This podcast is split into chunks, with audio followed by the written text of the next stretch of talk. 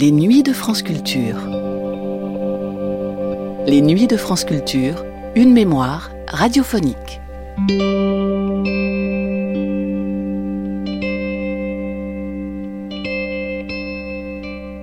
Punir, détruire, exploiter, retirer à chacun son humanité tout entière. Voilà les principes qui semblaient régir le système carcéral français avant la Deuxième Guerre mondiale. Derrière les infrastructures délabrées et les conditions de travail inhumaines se cache une réalité idéologique. Les prisonniers sont considérés par les autorités et une grande partie du peuple comme des moins que rien, qui ont bien mérité leur sort. On ne se préoccupe alors guère de la réintégration de ces prisonniers dans la société, possible pour la poignée d'entre eux que la prison n'a pas rendu fou.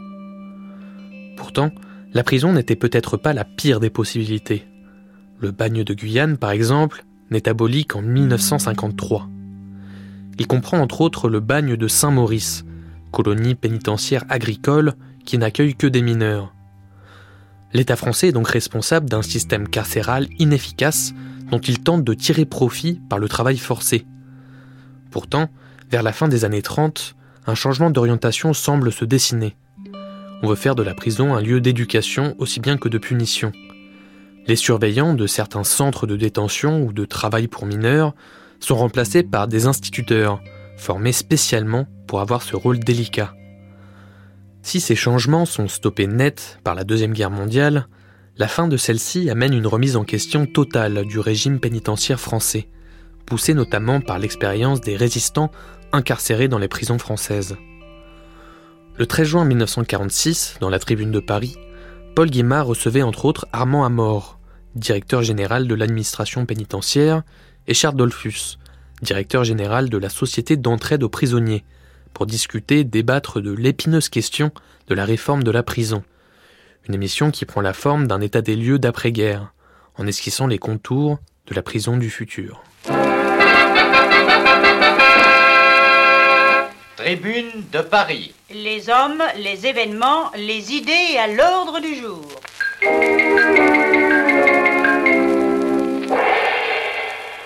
La suppression éventuelle du bagne de la Guyane et la réorganisation des maisons d'éducation ont ramené devant l'opinion les grands problèmes de la répression du crime et du relèvement moral des criminels. C'est pourquoi nous posons aujourd'hui la question, peut-on à la fois punir et rééduquer?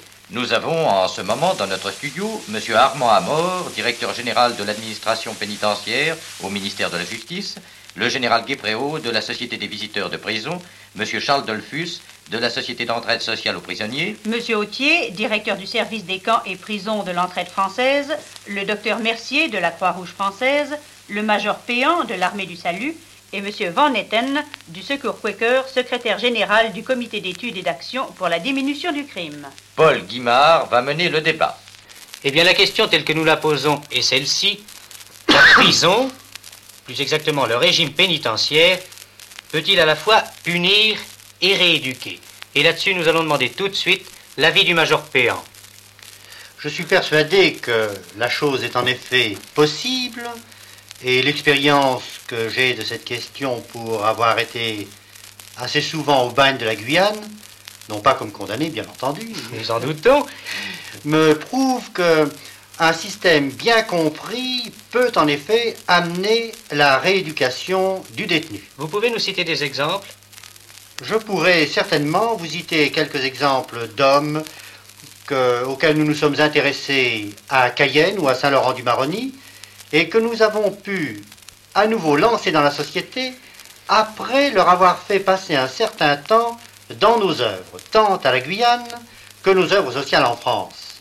C'est en effet à cette condition que ces hommes pouvaient reprendre pied dans la société. Il leur fallait un sorte d'intermédiaire. Alors nous nous intéressions directement aux individus, nous essayons de modifier le milieu et de ne pas à nouveau les mettre dans des conditions qui précédemment avaient provoqué le délit. C'est évident. Et alors, ce qui est possible pour des bagnards doit être à plus forte raison possible pour des condamnés à des peines plus légères. D'ailleurs, là-dessus, nous allons demander l'avis de Monsieur Amor. Parfaitement. Euh, la prison peut très bien en même temps punir et corriger. Elle est même à même de corriger et de rééduquer les bagnards.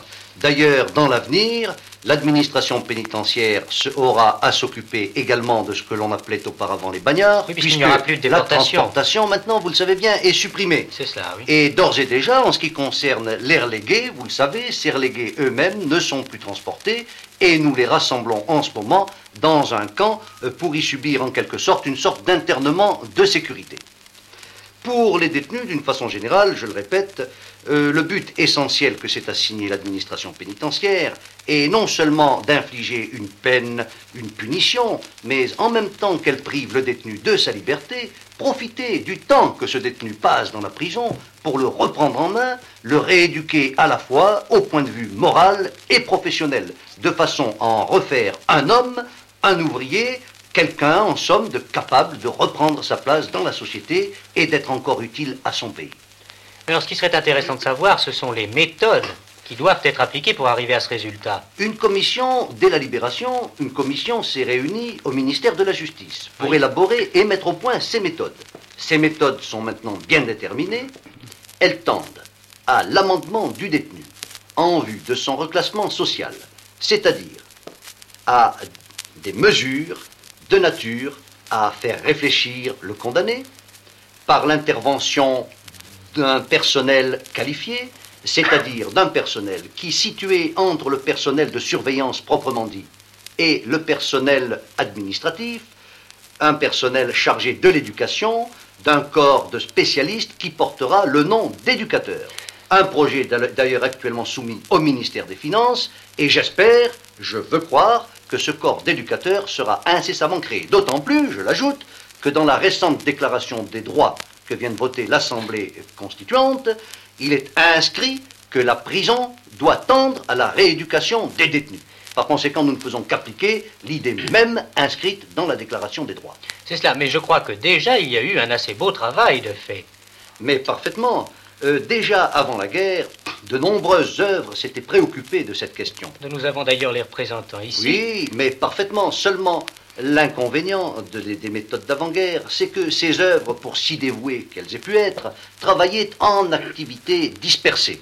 Il était donc essentiel que l'administration, certes sans vouloir empiéter sur leur travail, sans vouloir les coiffer, ait tenu à coordonner leur action et à la diriger. C'est pourquoi l'administration même a voulu créer à l'intérieur des établissements pénitentiaires, à côté des éducateurs chargés de suivre les détenus, un corps d'assistantes sociales chargé de suivre l'évolution morale également du détenu, mais aussi de porter une aide matérielle aux membres de la famille qui n'ont pas, après tout, à subir les conséquences de la faute d'un de ses membres, et ensuite, et ensuite, à se préoccuper du reclassement du détenu à la sortie par la recherche du travail. Cette assistante sociale ne peut pas accomplir cette tâche à elle seule. Il était donc indispensable, vous le comprenez bien, qu'elle est à côté d'elle pour l'appuyer, pour l'aider, comme prolongement à l'extérieur de l'établissement de ces magnifiques œuvres sociales comme par exemple le Secours Quaker, la Société de Saint-Vincent-de-Paul, l'entraide sociale aux prisonniers, euh, l'armée du salut, et j'en oublie peut-être. Et comme à l'heure actuelle, nous manquions des crédits nécessaires pour recruter la totalité de ces assistantes sociales, au nombre de 200 à 225, nous avons eu recours, n'ayant recruté que 21 assistantes sociales avec les seuls crédits accordés, à l'entraide française. Et c'est grâce à cette belle association que nous avons pu installer dans presque toutes nos prisons une assistante sociale qui est chargée de remplir ce rôle de coordination, d'assistance et d'action à l'extérieur. Eh bien, si vous le permettez, nous allons précisément demander à M. Autier, qui représente ici euh, l'entraide française, et plus exactement le service camp et prison de l'entraide française, je crois, c'est bien cela, M. Autier, de nous dire quelle a été l'action de son groupement.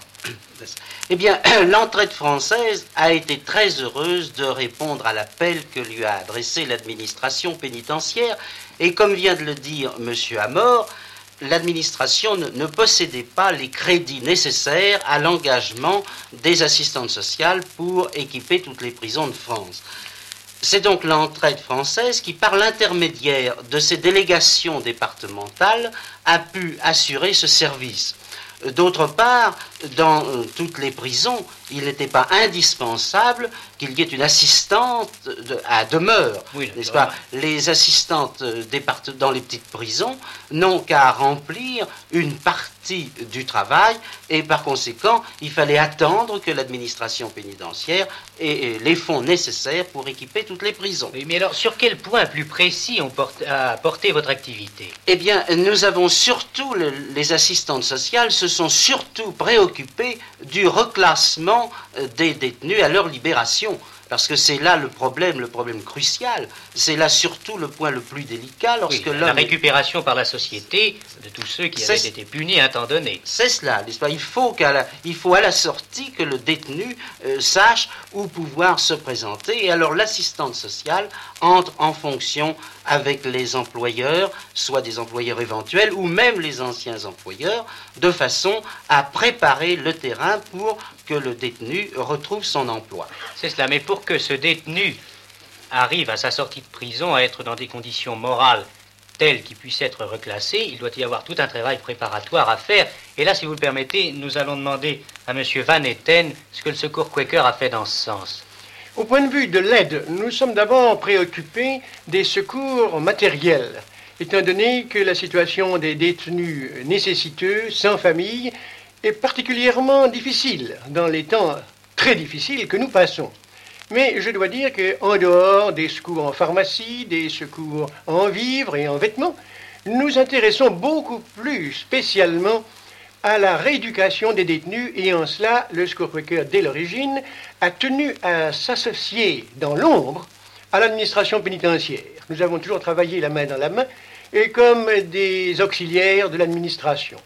Et c'est ainsi que nous avons créé, avant-guerre, lancé plutôt moins l'idée des conférences éducatives aux détenus laissés, comme vous le savez, dans l'isolement et dans l'inaction en dehors des heures de travail, dans les ateliers et bien souvent aussi euh, quand il n'y a pas de travail dans ce chômage effroyable des détenus qui passent des années à ne rien faire. Mm. Alors donc conférences éducatives, d'abord mensuelles, et puis ensuite il faudrait qu'elles soient hebdomadaires, Naturellement, ces, conférences ne doivent pas être imposées, cela ne doit pas être une corvée. Seuls ceux qui peuvent les suivre doivent en réalité y aller, être autorisés à y aller et à en profiter. Nous sommes intéressés aux bibliothèques, particulièrement en Alsace, où il y avait des bibliothèques de prison qui avaient besoin d'être, selon un mot très à la mode actuellement, être épurées de fond en comble. Ah et enfin, ces concerts de musique classique. Ça a été évidemment à l'instar de ce qui s'est fait à l'étranger, une des choses les plus remarquables et cela apporte un élément nouveau à la rééducation. Assez, révolutionnaire. En effet, en somme, votre but principal, ça a été de tendre à créer ou à recréer un climat moral favorable au classement du détenu. Très exactement, et à ensuite intéresser et à inciter l'administration pénitentiaire à rentrer dans ces vues que nous, dans ces projets, que nous réalisions sur un plan d'essai pour lui montrer que c'était la, voie à suivre. De même que nous avons publié avant-guerre, et seule la guerre nous a interrompu, une petite revue spéciale qui portait le titre de Rayon, qui a été distribuée à un millier de femmes pendant une dizaine d'années, dans 13 maisons centrales et prisons de femmes, parce que nos moyens ne nous permettaient pas de l'éditer pour les hommes. Mais il est évident qu'une revue éditée à titre privé et distribuée gratuitement aux détenus dans les maisons d'arrêt et dans les maisons centrales a, du point de vue rééducation, du point de vue moral, et je dirais du point de vue spirituel, tout en étant une revue non confessionnelle, a une importance considérable. Et nous espérons beaucoup qu'il nous sera, nous sera donné de la reprendre dès que les possibilités financières, de papier et autres difficultés seront levées. C'est une des choses à laquelle nous attachons tout particulièrement. Oui, d'ailleurs, je suis persuadé que le but que vous poursuivez est également poursuivi par la Société de Saint-Vincent-de-Paul. Et d'ailleurs, nous allons euh, demander là-dessus le sujet, l'avis du général Guespro. Mon général. Eh bien, je tiens à dire que certainement la visite aux détenus est une chose nécessaire et indispensable. Euh, cet homme qui vient d'être jeté dans la prison et qui a abandonné sa famille a besoin de trouver une aide qui ne soit pas une aide officielle il a besoin aussi qu'on lui apporte un peu d'air d'extérieur en venant causer avec lui et euh, qu'il sache aussi qu'on ne l'abandonne pas, qu'il n'est pas perdu euh, et abandonné par la société et complètement devenu un objet de rebut. il faut que cet homme sache qu'il rencontre une amitié qui vient le voir à certains jours et qui, en effet, lui relève son moral. En même temps, ce détenu a besoin de parler de sa famille aussi, c'est lui-même qui y arrive tout naturellement. Et on en arrive par conséquent à savoir ce que sont devenus la femme, les enfants. Il y a là une chose essentielle, un lien de famille à conserver et peut-être quelquefois à consolider. Eh bien, je vois Monsieur Charles Dolphus qui vous approuve, qui vous approuve chaleureusement. Je pense donc que l'entraide sociale des prisonniers poursuit le même but et par les mêmes moyens. Nos moyens sont tout à fait analogues, euh, sauf que notre société n'a pas de, caractère confessionnel. Euh, nous procédons également par des visites qui mettent en confiance le, détenu, euh, qui lui permet de se décharger la conscience dans une certaine mesure, de parler en toute liberté d'esprit, ce qui est pour lui une très, importante et très grande détente. Nous apprenons ainsi à connaître très bien les, détenus, et cette connaissance est quelquefois avantageuse dans un point assez particulier.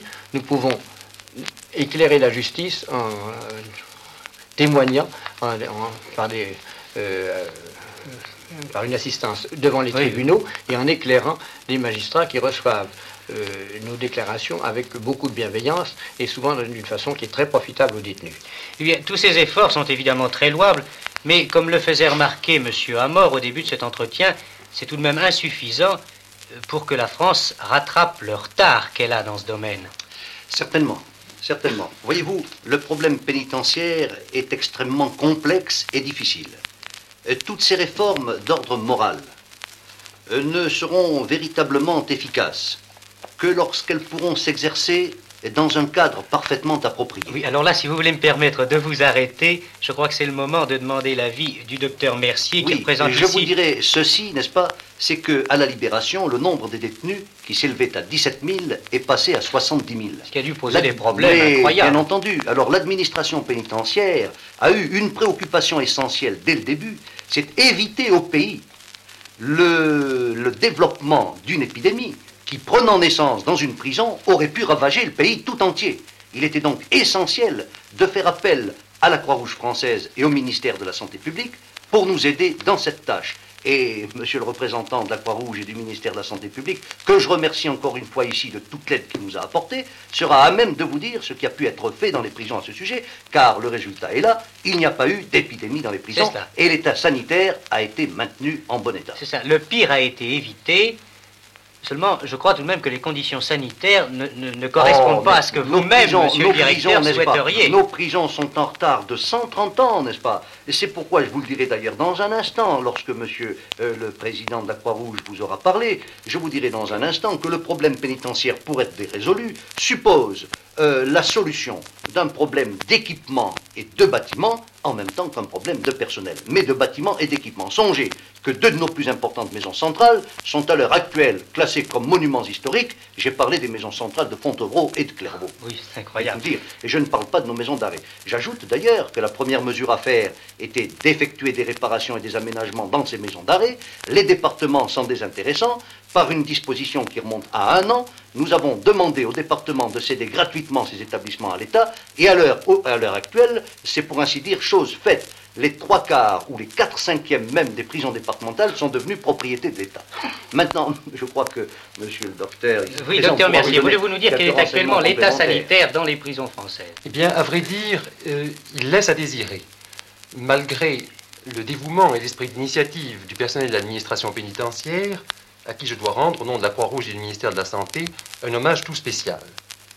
Euh, il s'agit plutôt, à la base de cet état de fait, d'une insuffisance des locaux, tant euh, locaux de détention que locaux d'infirmerie. Je dois dire que, en raison des précautions urgentes prises, aucune épidémie grave n'a été à déplorer à l'intérieur des prisons. Mais il ne faut pas se dissimuler qu'il y a là un danger non seulement pour les détenus eux-mêmes, mais pour l'ensemble de la population, à la fois lors de la détention, car euh, la maladie franchit souvent les cadres de la prison, mais également à la libération des détenus, euh, et un détenu porteur d'une tuberculose ou d'une maladie vénérienne risque d'être un danger pour l'ensemble de la population. Il ne suffit pas qu'il soit moralement en bon état, il faut que physiquement... Il faut également que physiquement, euh, il sorte de prison en bon état, au moins non contagieux. Voyons donc ce qui a été réalisé dans ce domaine. nous ne sommes pas là pour nous féliciter de ce qui a été fait, mais bien pour envisager l'avenir. Quelques réalisations intéressantes ont été prises, préludes de réalisations plus amples qui sont indispensables. Mhm. En vertu d'une convention passée entre l'administration pénitentiaire, la Croix-Rouge et le ministère de la Santé, des postes d'infirmières ont été créés dans les établissements pénitentiaires et pris en charge par la Croix-Rouge. Il y a à l'heure actuelle 135 postes qui ont été pourvus. Des mesures ont été prises pour dépister systématiquement et traiter la gonococcie et la syphilis. Le dépistage systématique de la tuberculose est en cours de réalisation grâce aux camions radiologiques qui, sur la demande du directeur de prison, se rend de prison en prison et est actuellement en train de faire une tournée. Telle est la question du dépistage de la tuberculose. Mais plus importante et plus difficile à résoudre est celle de son traitement. Il ne saurait, certes, en aucun cas, être question de donner aux détenus un confort sanitaire superflu. Il s'agit surtout d'empêcher la propagation de la tuberculose à partir des prisons. L'administration pénitentiaire, dans cet esprit, a envisagé la création d'une prison sanatorium où seront isolés et traités les détenus tuberculeux de façon à les rendre non contagieux. Ce n'est encore qu'un projet, mais qui est à l'étude et qui, je l'espère, sous peu sera réalisé. La Croix-Rouge, pour sa part, ainsi que le ministère de la Santé, sont prêts, je vous le redis, à apporter tout leur concours à la réalisation de ces projets si importants. Bon, eh bien, si vous voulez, nous allons demander à M. Amor de conclure ce débat trop bref et long, mais leur tourne. Monsieur Amor. Eh bien, monsieur, je ne pourrais dire qu'une chose, c'est que la tâche que nous poursuivons tous d'un commun accord et d'un même cœur est une tâche éminemment humaine, certes, mais aussi d'intérêt national évident, puisqu'elle tente à prévenir la récidive, à lutter contre la criminalité qui s'accroît, hélas, comme à rendre au pays qui souffre, vous le savez, d'une crise démographique grave, le maximum de ses fils et de ses filles égarés, en parfait état de santé et utiles à la communauté. Pour l'accomplir efficacement, il ne faut pas se le dissimuler, il faut appliquer les méthodes préconisées et maintenant bien déterminées dans un cadre approprié et utiliser un personnel formé aux disciplines nouvelles. À cet égard, nous avons ouvert à Fresnes une école pénitentiaire mais cela suppose beaucoup de temps et surtout, hélas, beaucoup d'argent. Puisque vous m'avez demandé de conclure, je ne pourrais mieux faire qu'en souhaitant que cette émission ait pu intéresser les auditeurs à notre travail et accentuer le courant d'idées qui nous aidera à obtenir, dès que la situation financière et économique du pays le permettra, les crédits strictement évalués, certes, mais indispensables à la réalisation de la tâche entreprise. C'était Le régime pénitentiaire et la répression du crime, un numéro de la Tribune de Paris de Paul Guimard avec Armand Amor, le général Guépréau, Charles Dolphus, M. Autier, le docteur Mercier, le major Péan et M. Von Etten. Première diffusion le 13 juin 1946 sur la chaîne nationale.